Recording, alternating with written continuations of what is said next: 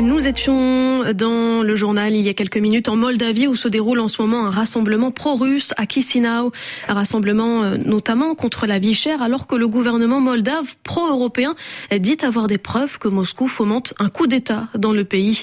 On en parle aujourd'hui avec Marina Glamochak. Bonjour. Bonjour. Vous êtes chercheuse spécialiste des Balkans et consultante en analyse stratégique, politique et économique. Vous avez écrit également L'insécurité énergétique européenne, enjeux stratégiques dans les Balkans aux éditions Technip. Marina Glamochak, d'abord, ces menaces de coup d'État pro-russe sont-elles très sérieuses? Est-ce qu'on a des informations précises là-dessus?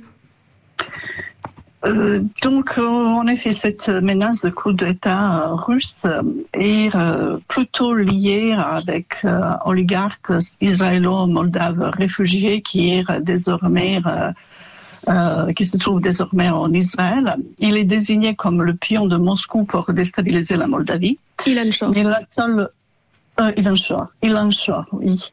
La seule preuve avancée par la, par la présidente moldave est la déclaration de Zelensky lors de son discours devant le Conseil européen, euh, qui s'est tenu, si je ne me trompe pas, le 8 février euh, dernier. En effet, selon lui, les services de renseignement avaient intercepté des documents attestant de, enfin, d'actions russes en Moldavie. Donc c'est très difficile de juger euh, une telle, telle, ces informations et ces éléments. Euh, euh Est-ce que la menace russe est imminente? Ça, c'est, ça sera vraiment, selon moi, une telle, une folie qui disperserait la force russe désormais ciblée sur l'Ukraine. Euh, et donc euh, la situation euh, actuelle sur le terrain ne permettra pas enfin, que la Russie s'immense dans, dans cette partie. Mais alors pourquoi, pourquoi la Russie s'intéresse-t-elle au cas de la Moldavie? Qu'est-ce qu'elle cherche précisément? Mais écoutez, depuis son indépendance en 1990, la Moldavie vit une longue crise politique et institutionnelle. Euh, on, euh, on, a oublié aussi qu'elle avait euh, beaucoup de problèmes avec la Roumanie avec l'époque. Et donc, elle accusait également la Roumanie, si je me souviens bien, c'était des manifestations en 2010.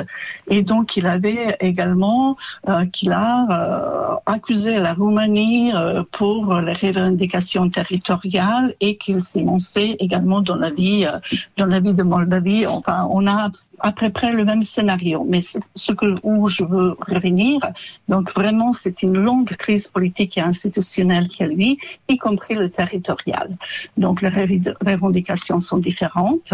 Et donc vous savez que vous avez une région qui est séparatiste, qui est dite pro-russe.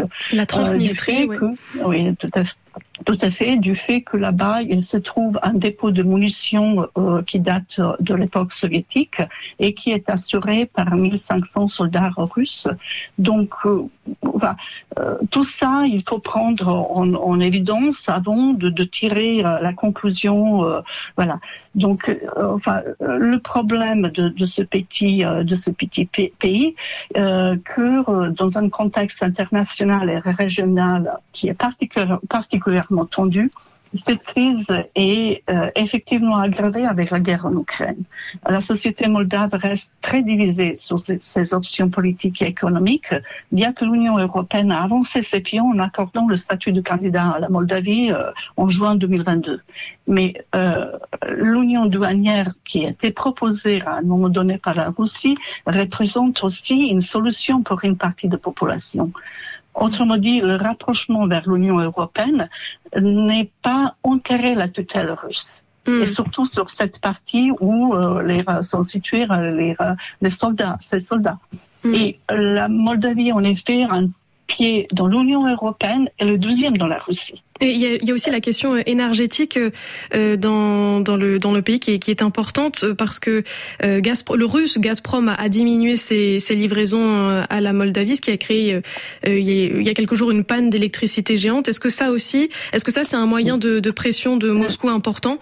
En effet, ça aussi, il faut regarder sur un autre angle. En effet, depuis que la, euh, la Pologne et la Bulgarie ont refusé de payer euh, l'utilisation du gaz russe euh, en rouble.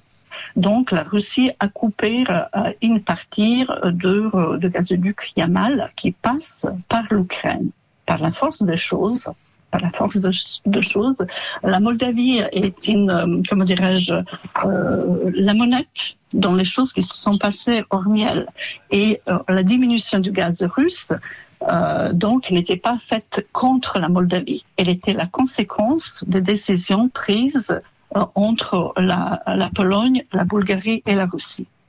Et on va à, l'heure actuelle, la Moldavie a réussi quand même de stocker plus de 50 millions de mètres cubes de gaz dans les infrastructures, euh, infrastructures de Roumanie et d'Ukraine. Vous savez que l'Ukraine dépose énormes possibilités de stockage de gaz. Et, on va conclure, Marina Glamotchak. Oui. Et donc, le deuxième, c'est le problème d'électricité, parce que son système est lié avec l'Ukraine, qui subit les bombardements des infrastructures électriques et que euh, donc le système électrique moldave, dont la centrale thermique se trouve en Transnistrie, tombe très souvent en panne à cause de cette liaison mm. avec le système ukrainien désormais non viable. Merci Marina Glamochak. Je rappelle que vous êtes chercheuse spécialiste des Balkans. Merci d'avoir accepté notre invitation sur RFI.